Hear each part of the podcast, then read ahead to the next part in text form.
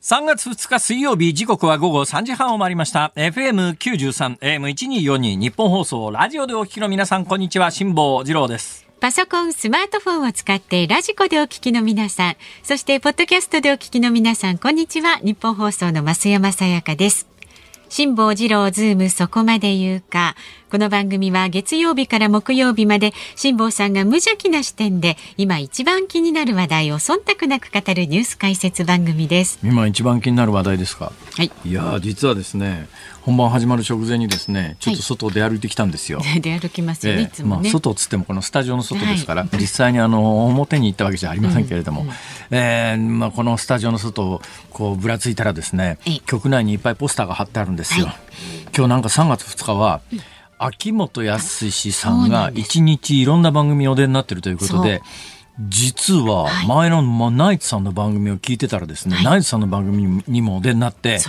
どうやら焼き芋機を買ったらしくて、焼き芋にはまってるっていうような楽しい話をしてらっしゃったわけですよ。はい、秋元康さんといえば、おにゃんこクラブをはじめですね。そうですよ。ね、はい、いろいろあるじゃないですか。ええ、で、あの、ゆや、私が見るところですよ。この芸能界の中で、パッとこう、くるくるっとこう首を360度回したときに、はい一番儲かってそうな気がするじゃないですか。長きにわたりね、ずっとね、ね？いや、それはまあ、下品なものすごく言い方ですし、下世話ない目線ですけれども、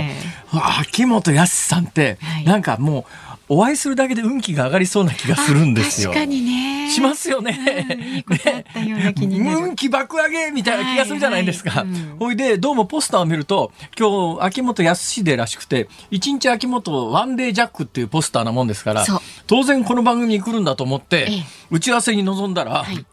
全くそういう話が出てこないのね。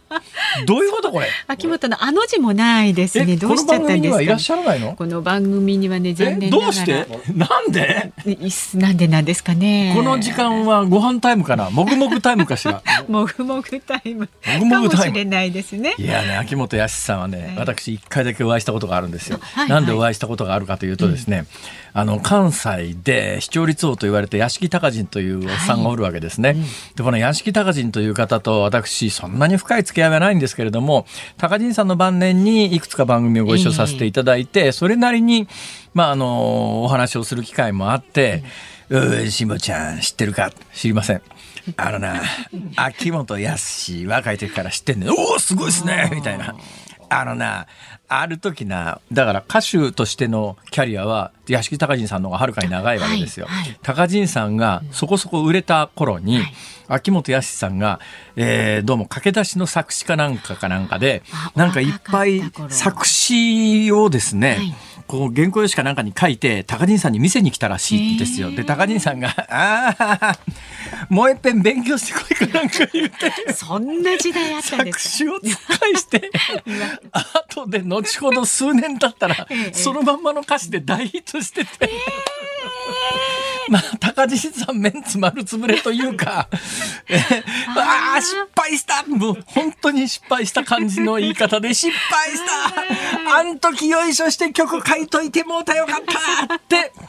やがしぎ高人さんが私に言ってらっしゃいました。えーはい、だあいろんな人生っていろんな時代があるんだろうなと。なんか一歩間違ったらですね秋元康さんが書いてきたこう歌詞に高人さんが筆を入れて、こここの表現おかしいでとか 言うて書き直してたという話があって。いやそれ。えー、どうもあの実話らしいですけどね。覚えてらっしゃいますかね、はい、秋元さん、ね、秋元さんは多分いや後にね、うん、その一回だけその高陣さんの縁で、はい、秋元さんがいらっしゃった時にその話を確かした時に覚えてらっしゃったと思いますけどね。だからその若い時の今とは全然違う社会的立場の秋元康さんの話とか、もういらしたら聞きたいこといっぱいあったんですけども。まあじゃあねちょっと次の機会にはぜひね、まあ、今このタイミングは何つうだってウクライナがこんなことになってますからね。な番組はね。それはまあちょっと秋元康さんに来ていただいてウクライナの情勢について語っていただくわけにもなかなかいかないだろうし、ということを多分スタッフの皆さんは考慮されたんだと思いますが、はい、えー、ぜひ次回そういう立場があったらですね、高陣さんが筆入れようとしたのはどこの歌詞ですかっていう。どの歌ですか？筆を入れるといえば何ですか？ええ、この番組で再三あのご紹介しております。はい、えー、風邪の時は医者に行け。風邪のことは風に問え。それそれ、はい、それそれ。それですわ。はい、えー、風のことは風に問えという私の今週月曜日から書店に並び始めた新刊に関して、あのご案内のように、えー、第一釣りというやつが初版というやつですね。初版第一釣りっていうのがあるんですが、それの部数が意外とそんなに多くなかったということで、すぐにありがたいことにご予約をたくさんいただいたんで、出版前に、これ大変異例なことなんですが、出版前に重版が決まってですね。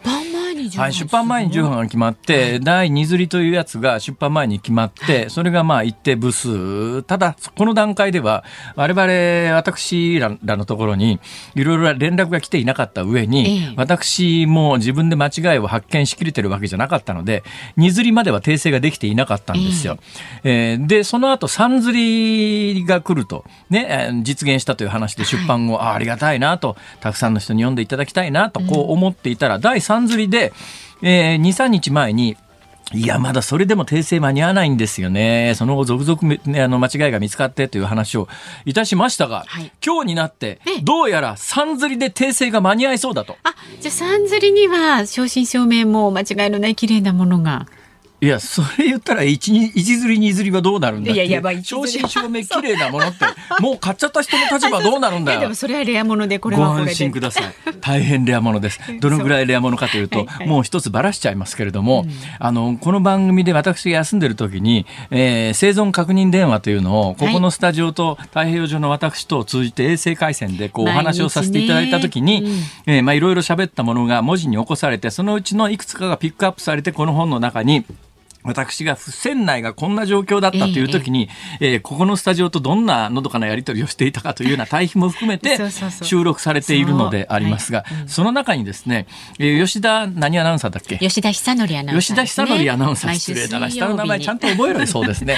毎週水曜日担当していただいた吉田アナウンサーとのやり取りがあったんですが、はい、その吉田アナウンサーとの対談を、対談というか電話上のやり取りをしているところの文字起こしを見てみたら、吉田久典と書くべきところが吉田裕樹吉田裕樹になってて。そうなんですよ。吉田裕樹ちゃんじゃん。え？失礼な話なら曲穴の名前、日本放送のね、毎週水曜日やってくださっていた人の名前が、吉田由紀ちゃんの名前に入れ替わってるという、衝撃のミスが、このミスは、あの、ま、誰も見つけられなかったんですけれども、さすがにアナウンス室長は一発で気がついてですね。すぐ気がつきましたよ。あらららら。その部分も、第3釣り以降は訂正になってしまいますので、実は、文字面上、吉田由紀ちゃんとやり取りしてることになってるのは、初版と二釣りまでなんです。本当だ。はい。だから初版二釣りまでお買い上げの皆さんは、うん、特に吉田由紀ちゃんのファン、大ファンの皆さんは、もう貴重ですから、三釣り以降はもう登場しませんから。はい。はい、じゃあゆきちゃんのファン急いでもう今日明日中にこれ買っていただいて。ところがですね。その当の吉田ゆきちゃんの心がけが悪くてですね、えー、今日はあの本番直前に今日水木は吉田ゆきちゃんの番じゃないですか、はい、で水木あの遠くにいらっしゃる時にはあの挨拶にいらっしゃらないんだけれども、うん、まあ近場で本番始まる前後から行っても間に合うっていう時には、ここで集合したついでにスタジオの中に入ってらっしゃって行ってきますの、多分番組ツイッターかなんかに上げる写真を撮影するというセレモニーがあって、今日本番直前に吉田ちゃんがいらっしゃって、辛坊さん聞いてくださいよ。近所の本屋全部回ったんですけど、全部売り切れでしたって、行くのが遅いんだよって話なんだけど、心がけが悪いだろうと。心の中では思いましたが、それを口に出しては、あからさまには言ってたかもしれません。まあいいや。それで、ということで言うと、ということで言うとですね、はいはい、吉田由紀ちゃんはこれから書店に発注をして、それが第3釣り以降だということになると、せっかく自分の名前が書いてある本をゲットできない可能性があると。ちょっとこれは交換しましょうか？えね私が持っているもの、ね、えー、まあそんなこんなでございます。なんか今情報が一つ入ってまいりました。はい、お伝えいたします。電車の情報ですね。沿線火災の影響で運転を見合わせていた JR 埼京線がですね、先ほど3時33分頃全線で運転を再開しました。JR 埼京線全線で運転を再開しました。ただこの影響でダイヤの乱れが出ていますので、ご利用の方はご注意ください。えー、いうことで、えー、何が言いたいかというと、えー、いつ印刷か分かりませんけれども、そんなに時間はかからないと思いますので、近々すべてが訂正された第3釣りというのが書店に並ぶはずでございます。初版第2釣りをお買い上げの皆さんも、ぜひ完全版をお買い求めください。2冊、ね、ご清聴ありがとうございました。よろしくお願いいたします。では、今日も株と為替の値動きからお伝えしていきます。なんか冷たくないですか？いやいや、時間も時間ですし、ね、はい、今日の東京株式市場、日経平均株価反落しました。昨日と比べて451円69銭安い。2万6393円3銭で取引を終えました。ウクライナ情勢やそれに伴う制裁で経済への影響が懸念されまして売り注文が優勢となりました。また原油価格がアメリカの先物市場で上昇したことも重荷となりました。で、為替相場は現在1ドル115円5銭付近で取引されています。昨日のこの時間と変わらずということになっています。さあ、ズームそこまで言うか、この後は昨日から今日にかけてのニュースを振り返るズームフラッシュ。4時台には第一生命経済研究所首席エコノミストの長浜俊弘さんにロシアへの経済制裁について伺っていきます。番組では今日もラジオの前のあなたからのご意見をお待ちしております。もちろんねあの辛坊さんのね新しいご著書風のことは風に問え太平洋往復横断機のまあ読んじゃった方感想とかね書店のどのジャンルの棚に置いてありましたよなんていうプチ情報も合わせてあのそれについて一言言わせていただくと、私ですね、うん、どちらかというと褒めてもらいたいタイプなんですね。はい。じゃあまああのよろしくお願いします。心のゆとりがある方、褒めてください。心にゆとりのある方って。メールは z o o m zoom アットマーク一二四二ドットコム。番組を聞いての感想はツイッターでつぶやいてください。ハッシュタグ漢字で辛坊治郎、カタカナでズーム、ハッシュタグ辛坊治郎ズームでつぶやいてください。で今日もね5時26分頃になります。ズームオンミュージックリクエストをお受けいたしますが今日は。人に褒めてもらった時聞きたい曲。人に褒めてもらった時に聞きたい曲。あまあもらいたい時でもいいですけど、ね。はい、人に褒めてもらいたい時聞きたい曲 うん、あればお寄せください。こちらもズームアットマーク一二四二なくてもお寄せください。まあの見つけた方はねその理由も添えて送ってくださいね。ズームアットマーク一二四二ドットコムまでお願いします。さあこの後は最新のズームに違う最新のニュースに 違うわします。日本放送ズームそこまで言うか。このコーナーでは辛坊さんが独自の視点でニュースを解説します。まずは昨日から今日にかけてのニュースを紹介するズームフラッシュです。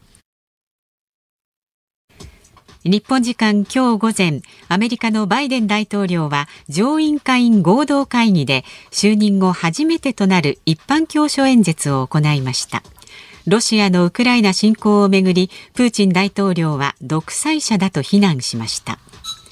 日本時間の今日午前0時過ぎにロシア軍がウクライナの首都キエフのテレビ塔を攻撃しました。ウクライナのゼレンスキー大統領は日本時間の昨夜ビデオメッセージを公開しロシア軍が侵攻を始めてから4日間で子ども16人が死亡し45人が怪我をしたと非難しました。そしてこれまでに4500人のロシア軍の兵士が死亡したとしてロシア軍に対しあなたたち自身の命を守れウクライナから去れとロシア語で呼びかけました。ニューヨークで開催中の国連総会の緊急特別会合でウクライナ侵攻をめぐりロシアを非難する声が各国から集中しました。会合では100カ国以上が意見を表明した後早ければ現地時間3月2日にもロシアやベラルーシを非難する決議案の採決を行います。またスイス・ジュネーブで行われている国連人権理事会の会合でロシアのラブロフ外相のビデオ演説が流れる直前に会場にいた外交官らが一斉に席を立ちロシアへの反対を示しました。ロイター通信によりますとロシア軍のウクライナ侵攻をめぐり中米ウクライナ大使は2月28日ロシア軍が燃料気化爆弾を使用したと述べました。アメリカの石油大手エクソンモービルは日本企業も参画しているロシア極東サハリン沖での石油天然ガス開発事業サハリン1から撤退すると発表しました。FIFA 国際サッカー連盟と UEFA ヨーロッパサッカー連盟は主催するすべての大会でロシアの代表チームの出場を禁止すると発表しました。これにより先月予定されていた2022年 FIFA ワールドカップカタール大会のヨーロッパ予選のプレーオフにロシアの代表は出場できなくなります。ウクライナ政府がロシアと戦う外国人義勇兵を募集しており昨日現在およそ70人の日本人が志願しています林外務大臣は外務省はウクライナ全土に退避勧告を発しており渡航をやめていただきたいと述べ参加しないよう呼びかけています。新型コロナウイルスの影響で去年4月以降に大学などを中退した人は1937人で前の年の同じ時期と比べておよそ4割増えたことが分かりました。中退の理由は学生生活の不適応修学意欲の低下が最も多く経済的困窮を上回っています。アメリカ大リーグの労使交渉が日本時間今日行われましたが合意には至らず3月31日のレギュラーシーズン開幕の延期が決まりました。はい、えー、ニュースの中にありました燃料気化爆弾というのはもしかするとラジオをお聞きの皆さんで聞きなじみのない言葉かもしれませんが、はい、昨日私この番組が終わった後ですね毎日えー、ニュースしゃべり残しという YouTube を撮影しておりましてですね、はい、そのニュースしゃべり残しでもうすでにこの燃料気化爆弾については昨日解説したんですが、まあ、あのラジオだけをお聞きの皆さんのためにもうちょっと簡単で別の視点の解説もしておきたいと思いますけど、まあ別の視点ってことはないんだけどね。単純に言うと、まあ、大量に可燃物をばらまく空気中に、でそれで火をつけると、ドーンと爆発するんですが。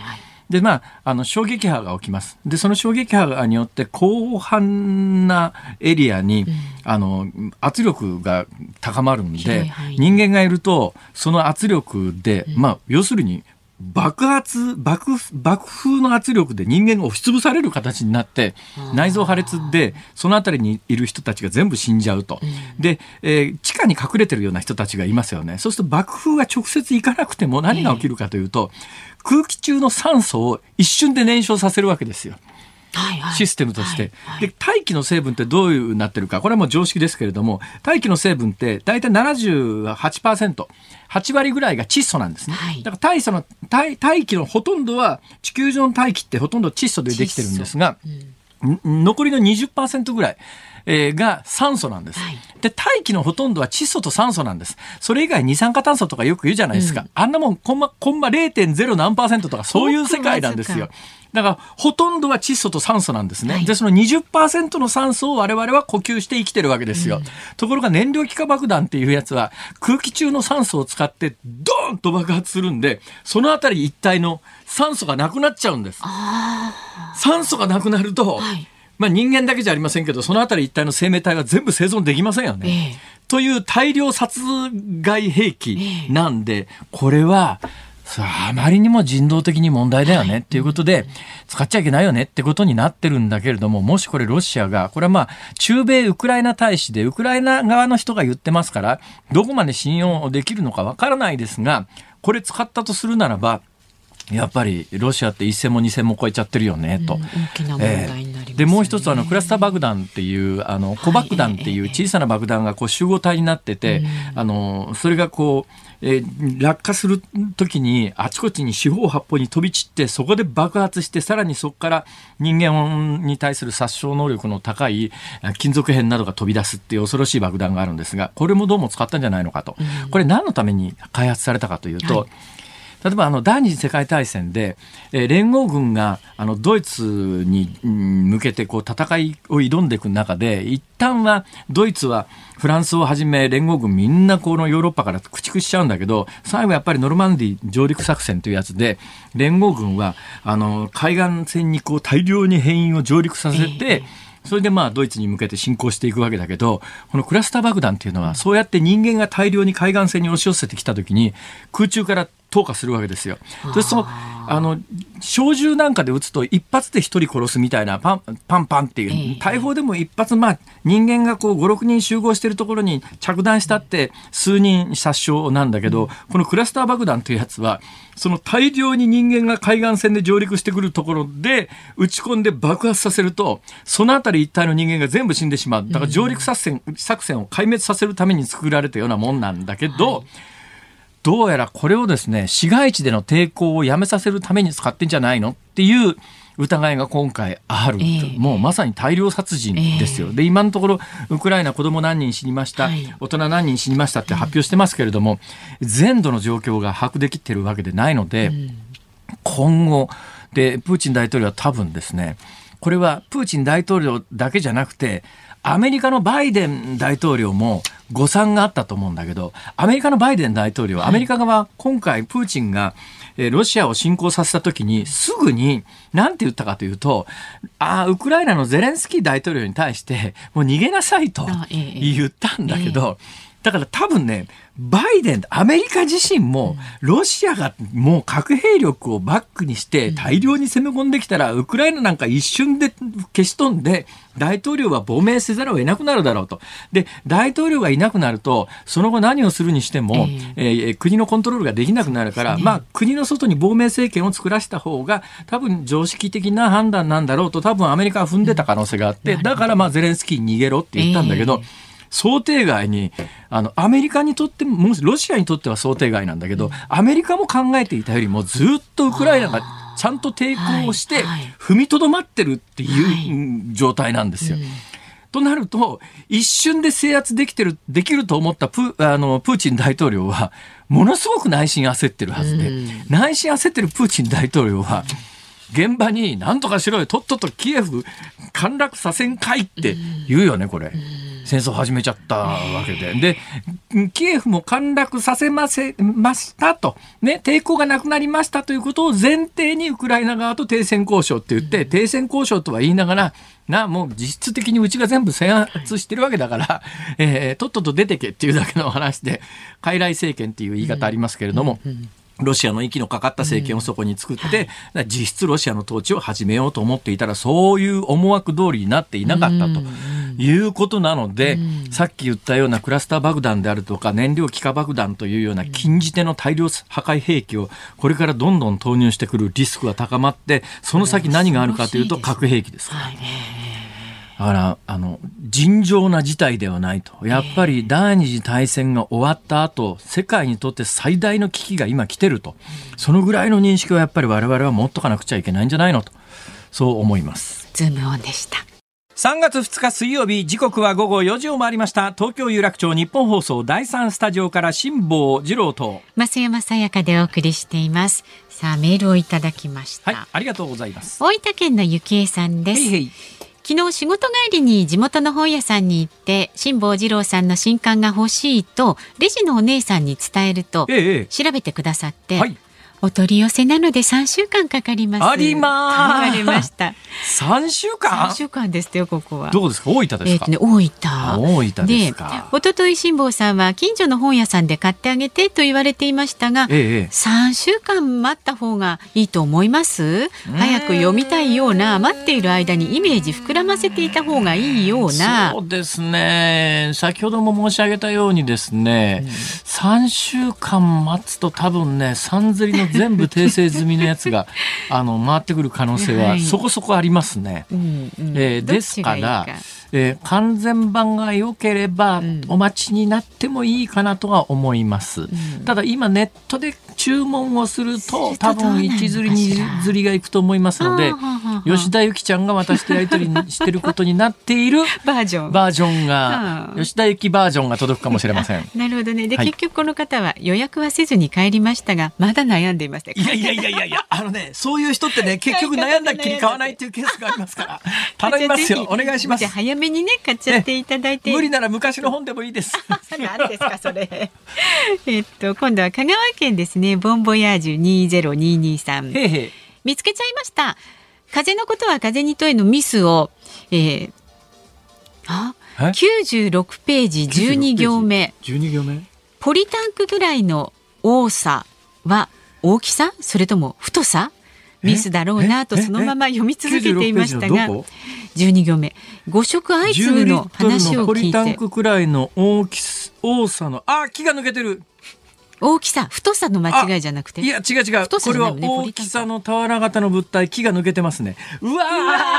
これは見つかっていなかった今日あの第三釣り用にすでに送った原稿の中にはこのミスは入っておりませんでした今から送る？今から構成作家の鍋谷君がですね、えー、事務局にあのその訂正 ありがとうございました。だからここが訂正されたらそのボンボヤージュ2022さんのおかげです、もう素晴らしいですよ。いや結構あるね。これ気がついてなかったわ。いや素晴らしい。あいや素晴らしくないだろう。いやまあそうですけど。どんな構成してんだよ。そうですね。よくない。あら。えー、まあいずれにせよ ありがとうございました。こうして皆さんのおかげで着々と完全な本が出来上がってまいります。ねほらこの番組聞いてらっしゃる方と共に作り上げる。そうですよね。ありがたいことですね。すえー、私も今回のやつがやっぱり私にとってまあライフワークって変な言い方ですけれども、そういう位置づけの本でございますから、だから最後にやっぱり何が何でも完全版というのを作り上げたいと。皆様のお力をお貸しください。よろしくお願いいたします。清き一票。さあ番組ではラジオの前のあなたからのご意見お待ちしております。辛坊さんの著書風のことは風に問え太平洋往復横断記の感想や、えー、タイトル大喜利これ読ませていただきますけど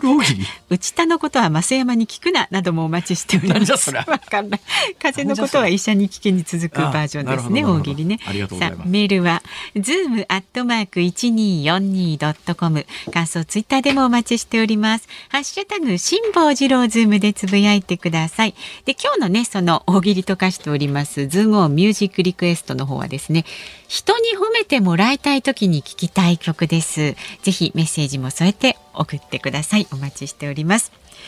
さあこの後は第一生命経済研究所首席エコノミストの永濱利廣さんにロシアに対する経済制裁について伺います。辛坊治郎ズームそこまで言うか。この時間特集するテーマはこちらです。G7 財務省会合ウクライナ支援で連携を確認。ロシア軍のウクライナ侵攻をめぐり G7 主要7カ国の財務省中央銀行総裁会議が昨夜オンラインで開かれました。ロシアの中央銀行が保有する資産を凍結するなど日本や欧米各国が足並みを揃えた制裁が大きな影響を与えていることを確認しました。さあ月一レギュラーです。第一生命経済研究所首席エコノミストの長浜俊弘さんです。よろしくお願いいたします、はい、よろしくお願いします。どうですか？儲かってますか、はい、え？儲かってますか？いや、そんなことないですよ。えっと、オミクロンでちょっと公演が減っちゃったんで。ああ、はい、オミクロンでやっぱり中心にしてるところも出始めてますか？はいはい、そうですね。そうですか。い、や、ご苦労様です。いや、ぜひ伺いたかったのはですね、あの、昨日今日ぐらいのニュースで、はい、えー、パイプラインが、パイプラインに出資してるところが、続々資本引き上げてるじゃないですか。あれどうなるんですかね？まあでも結局もうね、ロシアからのもう天然ガスはね、もう見込めないということで、まあ、そういう動きなんじゃないですかね、まあ、あとはヨーロッパも、うん、ヨーロッパも、ヨーロッパからあのウクライナ等経由か、まあ、あの辺通ってですね、はい、えー、ドイツの方に送るパイプラインで、はい。はい、えー、イギリスの、イギリスか、まあ、ロイヤルダッチシェルだから、オランダか、まあ、あの辺の大手の石油会社が資本引き上げちゃうとか、それから、えー、日本にその天然ガスのパイプラインですかね、あれ、はい、あのサハリン1、サハリン2ですか、はい。はい、それにお金出してる、これも、これはアメリカの企業か、えー、が、あのえー、もうお金引き上げちゃうとか、どうなっちゃうんですかね、こういうのいやだから、プーチン政権が続く限りは、引き上げっぱなしなんじゃないですかね。今もまだ完成してないですよね。してないですね。はい。まあ完成してないから目先の問題としては影響ないにしても将来的にロシアからの天然ガスを日本にパイプラインで引っ張ってくるという大きな事業がこのままいくと頓挫するということですよね。まあ、プーチン政権が続く限りはってことですね。それだけど、そこに大量のお金出してる日本企業は大丈夫なんですか、まあ、でも、そういったところってね、あの、パイプライン以外のところで、まあ、例えば商社なんかだと、ええあのいわゆる化石燃料の値段が上がるだけで相当儲かるので。ああ、うわちゃー そういう構図ええまあ、か。そこで相殺できてるかなって気がしますけど。そうか、燃料が上がって、まあ我々消費者は一方的に困るけれども、はいはい。間にある業者は必ずしも困ってるとは言えないんだな。あそうですね、その相殺できてる。あらまあ、世の中そういうことになってんのか。なんかむっちゃ腹立ってきた、それ。それなのに、はい。それなのにですよ、はい。政府の方針って、はい。あの、要するに5円分、はい。まあお金引き下げてちょうだいねって言って、はい。はい末端に5円提供するんだったら確実に、あの、小売価格から5円下がりますけれども、中間のガソリンスタンド等に原油、原油じゃない、石油製品を卸しているところの、はい。まあ、元売りと称するところですね。まあ、い。や、その構図でもしかすると儲かるかもしれないというところに、はい。はい。5円、はい。リッターあたり補助金出すって、はい。なんかすげえ間違ってるような気がするんですけど。いや、あの、経済学的にも間違ってると思いますよ。やっぱり、直接減税した方が、あの、効果が大きいんですけど。だってその5円っはいてどっかで必ず吸収されちゃいますよね。そうです、そうです、そうです。はい、はい。だからまあ5円丸ごとじゃないにしても、はいあの結局末端のところで5円下げてくれた方が確実なのになんでそんな回りくどいことをわざわざ政府はするかなと思うんですが。まあ、まず一つは、まあ、自民党政権のその減税に対するアレルギーが非常に強い。あの、戻すのが大変だっていうのが一つと、はああともう一つはやっぱあれじゃないですかね。鳥がそのままやっちゃうと、野党に手柄と取られることになっちゃうからあ、意地でもやりたくまあないっていう。25.1円の問題ですね、はいまあこの話はちょっとしだすと長くなるんで、まあ、もうそのぐらいにしておきますが、さて本題に移りますと。さあ、えー全世界はやっぱりロシアに対していろいろ経済的制裁、まあ、軍事的制裁、NATO の、ね、国だったらウクライナはおそらく軍事的な制裁というか、軍事的、軍事力を発動してはい、ロシア出てけ、あるいはもうはい。NATO の国だったらロシアは攻めていなかったかもしれないんだけれども、はい。はい。えーウクライナは NATO の国じゃないので、はいえーまあ、NATO にしてもアメリカにしても軍事力でっていうそこまでの義理はないよねとは言いながらはい。放置するわけにいかないんで、まあ、経済制裁ということで、SWIFT っていうんですかあれは。そうですね。はい。SWIFT っていう国際的な決済の枠組みからはいロシアを締め出す方針を決めたというのがニュースになっておりますが、はいどのぐらい効くもんなんですか、これ？あのーこれ結構聞くと思いますね。はあというのも結局、まあ、あくまでドル決済ではあるんですけども、ええええやっぱりその、まあ、ロシア経済の産業界の根幹ってやっぱり、まあ、いわゆる化石燃料の輸出のところなわけじゃないですか。ええで、それって基本的にあの、ドル決済なので、はあ。結局、スイフトから排除されちゃうということは、ええ。あの、まあ、全然貿易ができないってわけじゃないんですですけど、ええ。あの、かなり、えーその、ロシアの、いわゆる輸出入とか、海外との経済取引が制約されてしまうので、まあ、となると、まあ、結局、ロシアの産業の稼ぎ頭みたいなところを、首根っこを掴まれちゃうっていう感じで、まあ、相当厳しい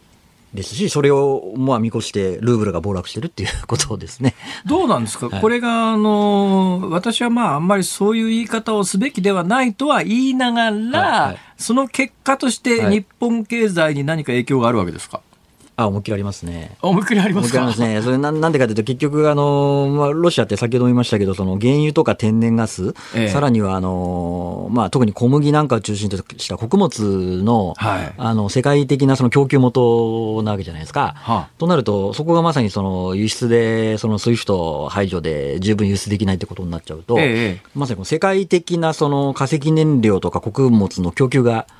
物理的に減って減ってしまうわけですから、はいはいはい。まあそうするとそういったものの値段が上がって、ええ。まあ例えば化石燃料上がれば、まあ我々の生活でいうと、まあガソリン、軽油、灯油とか電気料金、ガス料金、さらに穀物が上がれば、いろんな食料品が上がっちゃどうなんですかね、あんまり。り意識してないんですけど、ロシアから日本に対しての原油とか天然ガスの輸出、輸入って、はい。今の段階でそんなにあるんですか、あの、直接輸出してなくても、ええ。それって国際的に価格が決まってしまうので、例えば、もともとロシアから輸入していた国が、はい。はい。あーもう実際起きようとしてますけど、ロシアから天然ガスが輸入できないんじゃ、ちょっと日本が本来輸入する部分融通してくれみたいな話になってるわけじゃええないですか。ええってことで、結局、その、直接輸出入関係なく、もう世界的なその、えーその、穀物とか原油の供給が減るっていうことだけで、世界的にこう値段上がっちゃうんですよね。なるほど、はい直接日本がロシアから輸入してるかどうかにかかわらず、はい世界的な値動きっていうのが日本にはいじわじわ効いてくるっていう構図ですね。そういうことですね。はい。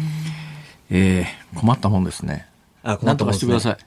あだからね、これね、実はね、あの、解決できる方法が一つあるんですよ。ほうほやるかどうかは別としてう。ね。はい。えー何やったらいいかというと、あの、アメリカが、あまあ、世界的にあのグリーン化を一旦棚上げして、はあ。アメリカのシェールを大幅に増産したりとか、ええ OPEC でもおサウジアラビアみたいな大国が、はい。もうできる限り原油を増産するみたいなことをやると、はいはいはいはいはい。多分はい、あのそのぐらいのロシアの供給分ぐらいはカバーできると。消いやできると思いますね。はい。それってだけど、まあ、OPEC はともかくアメリカなんなんかできそうな気がするんだけど、はい。どうなんですか？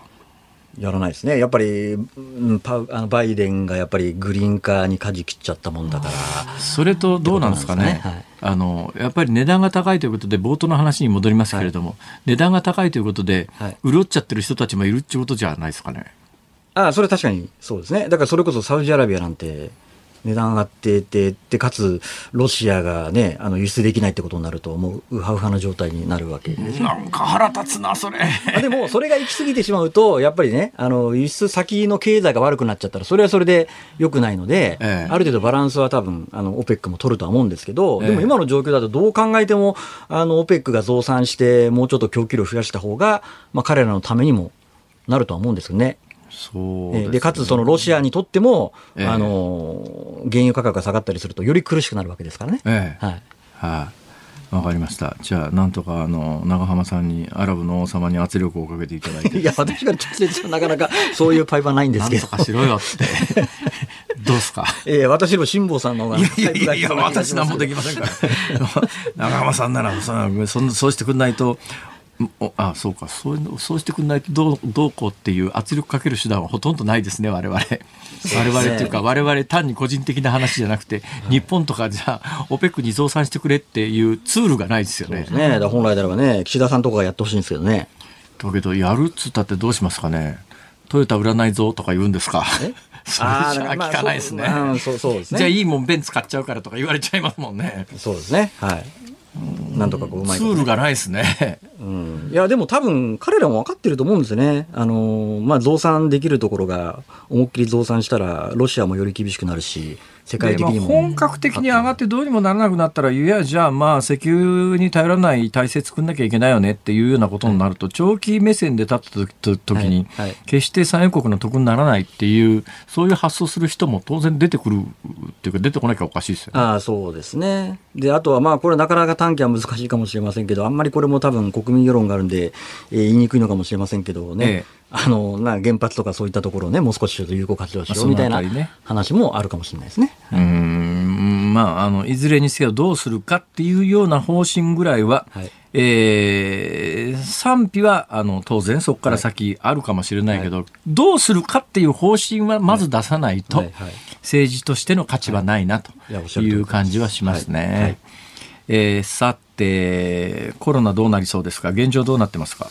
えーとまあいまあ、一応ピークアウトはしたんですけど、はい。やっぱりこう減り方がん若干ちょっと弱いなと、ええ。でやっぱりその背景には私はやっぱりそのブースター接種が引き続き遅れてるっていうところが結構効いてるんじゃないかなと。いうふうに思いますね。ああ。はい、中野さんはどうされました？あもう打ちましたよ3回目。3回も打った。打ちましたはい僕ね打とうと思うんですけどね、打てないんですよ。あのインターバルがまだ6ヶ月ないもんですから。私もギリギリ6ヶ月経ったらすぐ打ちました。え何を打たれました？私はもう3回ともモデルナです。3回ともモデルナ。というかあのモデルナだったらあの前倒しで打てるよっていうはがきがモデルナが要するに、まあ、要するに薬が余ってるっていうか、はい。ファイザーみたいに不定してないってことですね、はいはい。どうですか？出ました。え？出ました。副反応ですか、はい。あでも2回目に比べたら、まあ、量も打つ量も半分なので、ええ。2回目に比べたら全然、あそうですか、ええ。え二回目。2回目そんなひどかったんですか？に、まあ、それなりにというか、まあ、1日半ぐらいちょっとだるかったっていうぐらいですけど、ええ。はい。あじゃあ3回目はそうでもなく？はい、あの全然余裕でした。全然余裕。うちの家内も3回目モデルナ打ったんですけど、え2回目はモデルナアームになっちゃったんですけど、はい。まあ、3回目は全然大丈夫でしたね。そうなんです。人人によるんですよそれぞれですねね。増山さん結構ダメージきつかった。3回目でも？なんで三回まあまああのファイザーファイザーでモデルナあ、そう、ファイザー、ファイザー、モデルナは結構出るみたいです。そう。うちの私も。ね左手がね肩より上上がんないんですよ。いやそれはスノーボードで転んだ。からあ、大切な時間を使って何ですかこの展開は。一応ちょいちょいそういうの挟まないと挟みながらね、ちょっとね、挟まないとはほらちょっと暗い暗い話が多いんで。ねそうそうちょっとずつ明るい、明るい話を、明るい話してください。明るい話ですか？はい。明るい展望どうですか？この日銀のなんかあの院が変わったんですよね。変わるんですか？え？変わるんですか？あ変わるというか、まあ、一応候補者が出て、ええ。まあ、こう一言で言うと、まあ、何人変わるんですか？二人変わるんですか？はい、あの一人の方は銀行枠の方なので、ええまあ、この人はまあ予定通りでで、注目されていたのが、そのいわゆる、まあ、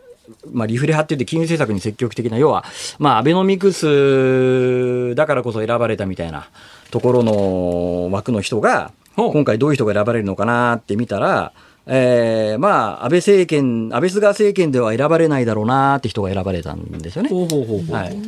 これ名前聞いてわかる人ですか？まあ、市場関係者はすごい知ってると思います。あの、高田さんっていう方で。あの、あいわゆる、ずっと債券市場で長くやってきたエコノミストの方で、債券市場で長くやってきたって具体的に何してた人なんですか？まあ、債券の市場、まあ、エコノミストとかやってたんですけど、よくその、まあ、いわゆる金利とかその辺の債券市場を中心に、あの、分析をされていた方で、で、まあ、実はこの、やっぱ債券市場の関係者の方々っていうのは、やっぱり、あの、アベノミクスみたく金利をこう抑え込まれちゃうと商売にならないんで、金融政策やっぱり元に戻してほしいっていう意向が強いんですよね。金利があある方がいいってことですか？そうです要するに金利がないと、はい債券って持っててもはい儲からないから、はい売買が成立しないっていう、しにくいってことですね。そうです、そうです。な、なんですけど、一方で、やっぱり経済全体を考えると、まだ日本経済ってすごい停滞が続いているので、やっぱり緩和は、あの、もっと続けた方がいいよねっていう、そういう考え方の方が、まあ、例えば株式市場なんかだとやっぱり緩和は続けた方がいいわけですよ。となると今回の人事っていうのは、債券市場関係者の方々は喜んだんですけど、株式市場関係者の方々は、これもうアベノミクス終わるんじゃないかってことで。ということは、株価は低下要因ということですかね？はい、あの昨日もあれですね、あのこの人事が出た後に、5番にかけてちょっと下がりましたね。あそういう理ええ由ですか？全部500円ぐらい上がってましたけど、5番にかけて下がってって、そんなに影響あるんだ。うんで、これ別にね、審議が変わっただけではそんな影響ないんですけど、なんでこんなにマーケット反応するかっていうと、はい来年の春にはい日銀の総裁1人、副総裁2人の執行部3人が全部変わるんですよね。黒田さん以下3人ということですすね。で、はい。結局今回こういった形で岸田さんが、まあ、アベノミクスでは、安倍政権では選ばないような方を選んだんで、要はこれ、金融政策を元に戻そうっていうことがこれで分かったわけです。ということは、黒田路線から転換されて、黒田さんが変わるのはこれも100%なんですか？多分もう2期目で、3期目は多分ないんじゃあないかな。制度的に絶対ないっていうことはない。ないことはないんですけど、ただまあ今回の人選見たら分かる通り、ええ。アベノミクスからの転換を岸田政権は図っていて、なるほど。はい。なんかね、アベノミクス継承するとか言ってたんですけどね、ああ嘘でしたね。岸田さんですか？岸田さん、そうですね、まあ別にそれ日銀だけの話じゃなくて、他の部門でも、結構、あの、安倍政権のやってきたことに、はい。えー明らかに、あの、はい。反旗を翻すとまでは言わないけれども、えーは反対のことはたくさんありますね。はいどうなんですか、それはやっぱりあれあれですか？思想的なもんですかね？なんじゃないですかね。確かに岸田さんが過去書かれた本を見ると、まあ金融政策に関しても、おーそうですね。ちょっと岸田さんが過去に書かれた本なんか読んじゃったりなんかするわけとですもちろんそれはやっぱりね、エコノミストとしてやっぱりそういうあどういう思想のもんなのかということを、はいはいそういう本を読んで思想調査するわけですねそうで。すね。だから端的に言うと、ちょっとあの、習近平とちょっと方向性が近いかもしれない。ええ新しい資本主義なんで。ええ新しい資本主義って結局今の資本主義否定するんで。そこで習近習近平出てくるんですか、うんなんか共同富裕とか、それ結構近い感じですね。あーあ、なるほどね。わ、かりました。えーどうですかね？物価は上がってきてますあのーそうですね。やっぱり食料エネルギーは上がってきてます私ね、はい。最近ちょっとびっくりしたことがありましてね、はい。まあいろんなものの量が少なくなってるっていうのはありますよね。はい。同じ値段でも少なくなってるか、はい。あるいは値段が本当に10円、20円、30円上がってるとはい。かあるじゃないですか。はい。最近ね、びっくりするものが上がってるのに気がついてね、はい。あの、まあ引っ越しみたいなことをしてたんですよ。はい。で、ガムテープをね、はい。こう、ピッ、100円ショップで買ってきたガムテープで梱包してたんですそしたらなくなったんですね。ええ。あ、ガムテープなくなっちゃったと思ってガムテープ買いに行ったんですよ、はい。100円ショップに。はい。そしたらね、薪の厚さは同じなんですよ。ええ。同じ厚さだと思って、ええ。なんだ値段変わってねえじゃんと思って100円で買って、え持って帰って貼ってみたら、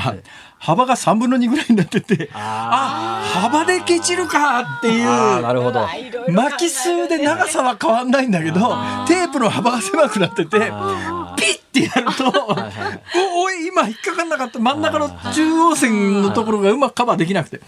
こんなケチり方するんだっていまさにう。のステルス値上げっていうね。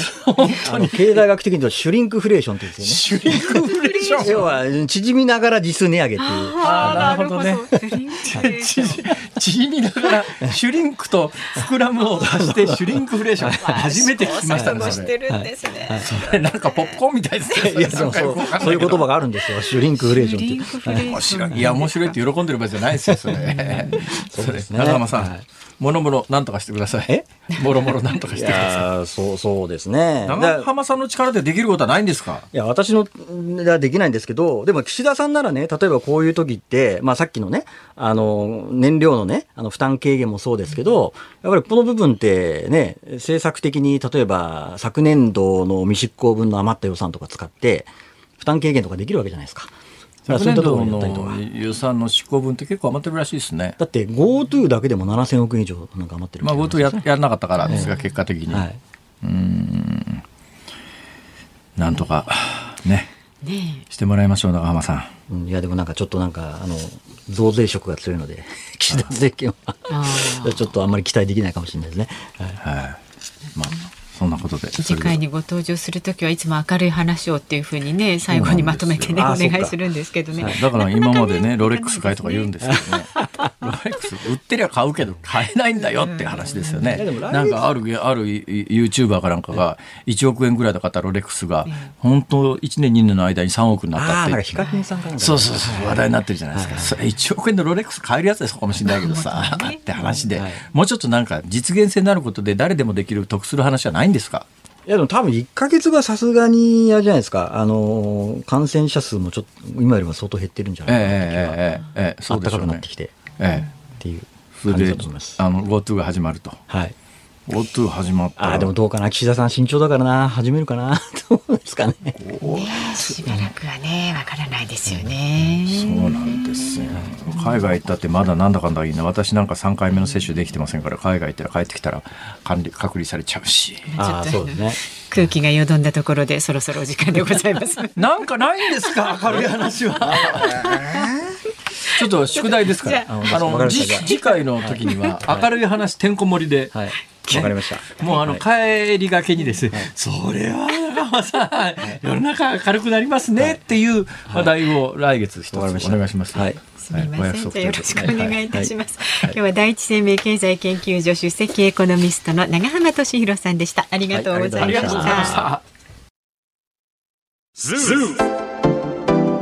日本放送辛坊治郎ズームそこまで言うかをポッドキャストでお聞きのあなたいつもありがとうございます。増山さやかです。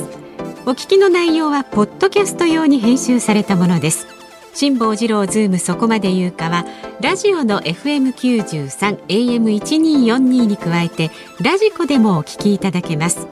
ラジオラジコではポッドキャスト版にはないコンテンツが盛りだくさんアトムさん吉田由紀ちゃんの中継企画さらに辛坊さんが「夕刊フジ」の気になる記事を解説するコーナーそして辛坊さんが聴きたい曲をお送りする「ズームオンミュージックリクエストなどポッドキャストでは聞けないあんなことやこんなことがいっぱいです。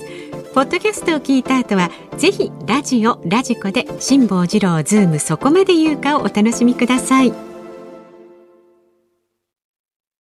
3月2日水曜日時刻は午後5時を回りました辛坊治郎です日本放送の増山さやかです。ではこの時間はズームオンミュージックリクエストありがとうございますいただいてますんでご紹介していきます。埼玉県の佳代子さん、あ、そうだ。今日のお題は人に褒めてもらいたい時に聞きたい曲です。埼玉県の佳代子さんです。嬉しい、楽しい、大好き、ドリームスカムトゥルー。あなるほど、ね、言われたら嬉しいしええ元気が出ると思いますと、それから横浜市25歳の太郎さん。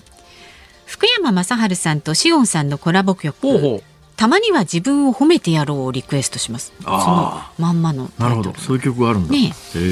ー、神奈川県川崎市多摩区のヘベレケさん、はい、天才ドロンボーアニメヤッターマンより なんですかそれ あのヤッターマンのでかかる曲で、えー、全108話にわたりヤッターマンにやられ続けても俺たちは天才だへいへいへいと いうはいはいはい、ね自画自賛し続けたドロンボ一味を誰か褒めてほしいなと子供心に褒めてあげたような気がするな確かに。はい、それからねツイッターでいただいているミスターカズッチさん。へへ西城秀樹さんの走れ正直者。はあ、交差点で100円拾ったよ今すぐ交番届けよう。良いことをしたら褒めてほしい。うん、私も100円拾ったら届けますはい届けるような気がします。気がするんですね、はい、ぜひ届けてください、えー、そして江東区富岡の丸米まるまるさん開園隊あんたが大将。あんたが大将。いいですね 広島県からですね広島市のラジオネームヤンさん、はい、人に褒めてもらいたいけど褒めてもらえない時に聞きたい曲は尾崎豊さん僕が僕であるために。ねこの方私は、ね、そう、はい、褒めて伸びるタイプです。なので褒めてもらえると思って誰か褒めてくれるのを待っていても褒めてもらえない時はこの歌を思い浮かべて次褒められるように頑張ろうと思います。偉い。ね偉いねと素晴らしいですよ、はい、それから名古屋市の西尾有の落合二世さん。花はじめとクレイジーキャッツごますり更新曲はいかがでしょうか？嘘でもいいから褒められたいと。どうでしょうねキャッツいろいろ名曲ありますねやっぱりね、うんうん。えー、そうですよね。リクエストでもね結構いただきます、えー、そして 東京都稲城市の福耳親父さん、はい人に褒めてほしい時に聞きたい曲ですがシャネルズの街角トワイライトいかがでしょうか？歌い出しが「ホーミータイ」ホールドミータイトだから。恒例ダジャレ特集でした。はい、ホーメータイ、ね、はい、それから、えー、ダジャレをもう一つ。大阪府池田市のつっちーくんロマン飛行をリクエストします。なんで？なんでだ？わかんない。米米クラブではなく？褒め褒めクラブ。無理があるな それ。それ相当無理があるんじゃないでしょうか。でもよく考えました。はい、えー、座布団は差し上げたいと思いますが、本日のズームオンミュージックリクエストは、うん、海援隊あんたが大将。あんたが大将。はい。いきますか。え、お願いします。あんたが大将エンディングにおかけしますんでね、お待ちになってください。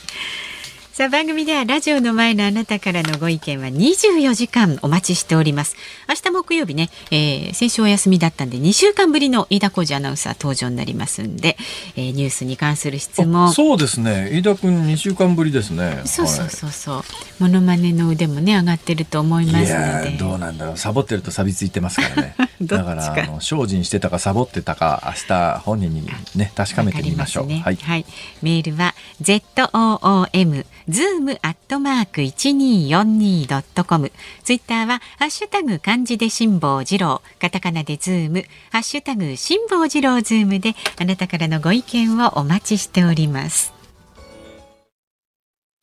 辛坊さんが独自の視点でニュースを解説するズームオン。今日最後に特集するニュースはこちらです。バイデン政権の代表団台湾入り。台湾当局は先月28日ウクライナと台湾が置かれている状況は完全に異なっており今日のウクライナは今日のウクライナは明日の台湾という印象操作をすべきではないと訴えました。またアメリカの代表団は昨日午後台湾を訪問しました。団長はアメリカ軍制服組のトップにあたる統合参謀本部議長です。代表団はロシアのウクライナ侵攻による影響が懸念される。台湾への支持を鮮明にするためバイデン大統領の指示で派遣されたということです。代表団は今日台湾の蔡英文総統と面会を行いアメリカと台湾の結束を確認しました。はい、えー、まあ、明らかにこのタイミングでバイデン政権の代表団が台湾に入ったということは、えー、中国に対する牽制ですね、うん、えー、まあ、台湾に関して言うとアメリカは見てるぞと、はい、でまあ、ウクライナがなんでロシアに侵攻されちゃったのかというと、えーまあ、これは多くの専門家の方が指摘してますし私もそうだと思いますけれども、まあ、結局 NATO に入れなかったんで、えー、ここは、まあ、いわゆる防衛ラインではないと。NATO にとってもアメリカにとってもウクライナは防衛ラインでもないから、えー、ここにロシアのプーチンが攻め込むプーチン大統領としてはロシアが攻め込んだとしても、えー、NATO やアメリカが軍事力であの反撃することはなかろうと。ウクライナが単独だったら、こんなところ相手になんないよねと思って侵攻したら、そうでもなかったというのが現状起きていることなんですけども、え台湾に関して言うと、まあ、別にアメリカと軍事同盟があるわけではありません。というのは台湾は国ではありませんからね。ところが、もともとは国連の、これ昨日もちょっと別の文脈でお話をしたんですが、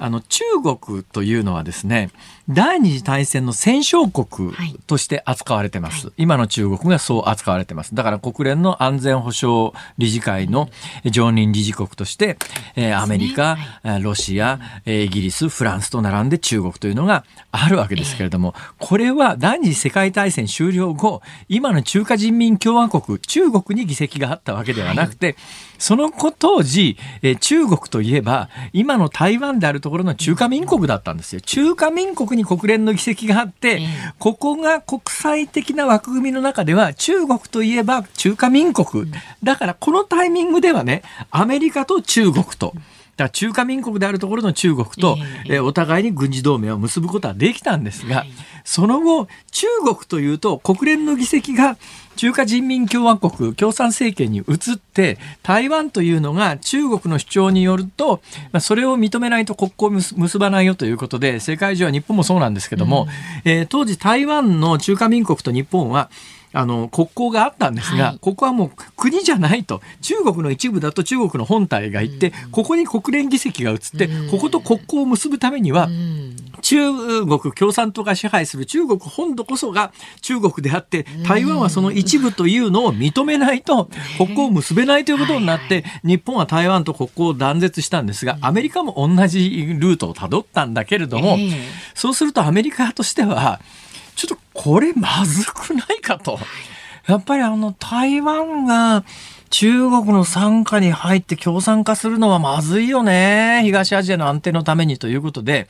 だから国家間の条約ではないんだけれども、うん、中国、アメリカには、中国じゃない、アメリカには、あの、台湾を防衛するという法律があるんですよ。ね、これはまあある意味一方的な法律っちゃ法律なんで、えー、でなおかつこれ国際条約じゃないので別に必ず防衛しなきゃいけない義務があるわけじゃないんだけれども中国じゃなくてアメリカの国内法で台湾の安全保障についてアメリカが関わるっていうアメリカの国内法法はあって、はい、それに基づいてアメリカは台湾があの中国が軍事攻撃仕掛けてきたような時にはまあ、あの、何にもしないわけにはいかないよね。義務じゃないですけども、というような今国際情勢の中で、ウクライナはそういう歯止めが全くなかったんで、ロシアの侵攻を受けちゃったけど、このタイミングで、やっぱり台湾ということ台湾に関して言うと、アメリカは防衛する気があるよということを、まあ、内外に示すという意味もあって、今回バイデン政権の代表団が、このタイミングで台湾に入ったと。まあ、中国は、まあ、あのいつものようにババ怒りでありまして、うん、ね、あのうちのうちの国なんだからうちの国に何してくれよんねんっていう、まあ、関西弁で言うとそういう感じですが、えアメリカの人は関西あ中国の人も関西弁は喋らないので ただニュアンスとしては何してくれよんねんっていう、はい、そういう感じになっております。それにしてもバイデン政権は、まあ、何でもちょっと今回のことは後手後手に回ってる感じがして全部失敗してるんですよね。本来ならばもうちょっと前にプーチンのウクライナ侵略の意図をくじくようなメッセージを発するべきだったんだけど、かなり早い段階でいやまあウクライナに侵攻しても軍事的に関与することはないもんねみたいなことを表で言っちゃってますから。そのストプーチンにしてみたところでウクライナは侵攻したってアメリカは軍隊を送ってこなきゃ別にどっちことねえだろうって言って一枚って今回のことになっちまった。で、あのー、一般教書演説って言って、まあ、あの日本の総理大臣も国会の始まるときに演説しますよね、はい、これと同じようにアメリカ大統領も一般教書演説っていうのを議会で行うわけですが、ここで、これが今日ニュースになってましてね、えー、アメリカのバイデン大統領が一般教書演説をしたぞと、その演説の中でこう言ってるわけですよ。えー、彼は、彼ってのはプーチン大統領のことですね。彼はウクライナに侵攻しても世界は抵抗しないと考えた。彼が代わりに直面したのは決して想像しなかったであろう力の壁であり、ウクライナ、ウクライナの人々だ、みたいなことを言ったんですが、それって結果論で、これあの、ウクライナの大統領がいち早くとんずら、あいやいや、あの、逃げちまってですね、はい、あっという間にロシアが制圧してたらこんなこと言えないわけで、えー、結果的にウクライナの人たちと大統領が頑張ってるから、なんか、えー、なんとか今の段階では踏み、踏みとどまってるだけの話で、バイデン大統領がアメリカ議会でこんな偉そうに演説する権利があんのかっていう、あんたのせいでこうなってんじゃねえのかって、私なんか素朴に思いますけどね。えー、えー、まあ、そんなこんなで、はい。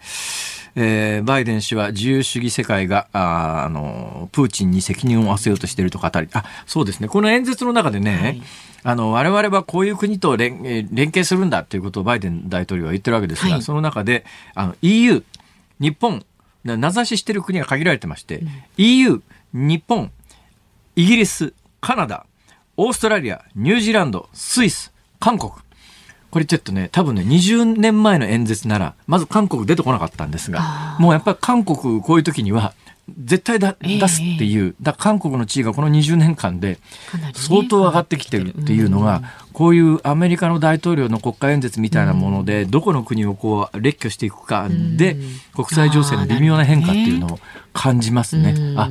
まあ、経済的にも国際政治的にもそういう地位を今韓国は確保しつつあるんだなということがね、この大統領の演説聞いててもよくわかりますが、まあ今アメリカ大統領はなんだかんだ言いながら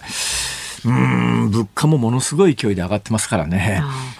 国内の世論を抑えるためには、何としてでもウクライナがもうあっという間にプーチンに戦略される、侵略されて制圧されるみたいなことは避けなきゃいけないんで、ね、だけどもうもう手遅れになっちゃってることはい。っぱい。ありますから、まあできることは裏から。あの武器を流すぐらいのことしかできないんだけど。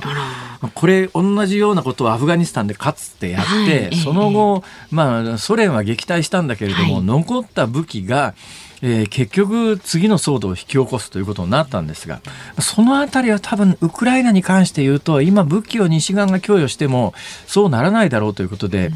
えー、アメリカだけじゃなくてあのドイツドイツなんて絶対外国に武器出さなかったんだけど、ドイツですら今ウクライナに武器を供与するという動きになってます。ズモンミュージックリクエストをお送りしているのは、ラジオネーム、丸米まるまるさん、トンマナルンバさん、足立の楽太郎さん、窓越しのお京さん、シープさん、5人の皆さんのリクエストで、海援隊、あんたが大将 えー、結構真剣に聞いてると歌詞が深いですね。そうそうでしたか。プーチン大統領に聞かせてやりたい感じがしなくもありませんが、はい。そんなこんなでございますが、それよりも、はい、えー、武田鉄矢さんの作詞、武田鉄矢さんの歌なんですけども、はい。私が知ってる武田鉄矢さんの声より高くないですか？高くてねやっぱりお若いとトーンが違うなって思って聞いてましたけど。キーが変わったのかもしれないですね、今もうちょっとなんか低い感じのお声ですよね、ね、はい、はい、さあお聞きの日本放送この後は鶴子の噂のゴールデンリクエストをお送りします明日の朝6時からの飯田浩二の OK 工事アップ。コメンテーターは明治大学准教授で経済学者の飯田康之さんです。やはりアメリカのバイデン大統領就任後初の一般教書演説について、それからスティムソンセンター日本部長の辰巳由紀さんに現地アメリカでの報道や分析を伺うということです。でこの3時半からのズームそこまで言うか飯田浩二アナウンサー登場。で4時台には明日は軍事がご専門の笹川平和財団の小原凡司上席研究員にロシアのウクライナ侵攻の今後についてさらに分析してそうですね。日々刻々あの情勢は変化しつつありますから明日も生放送でその時間のリアルな世界の情報をしっかりとお伝えしてまいります、はい、とこう申し上げるとやっぱちゃんとしてるなと。自画自賛。辛坊治郎ズームそこまで言うか、ここまでのお相手は辛坊治郎と。明日も聞いて、ちょうだい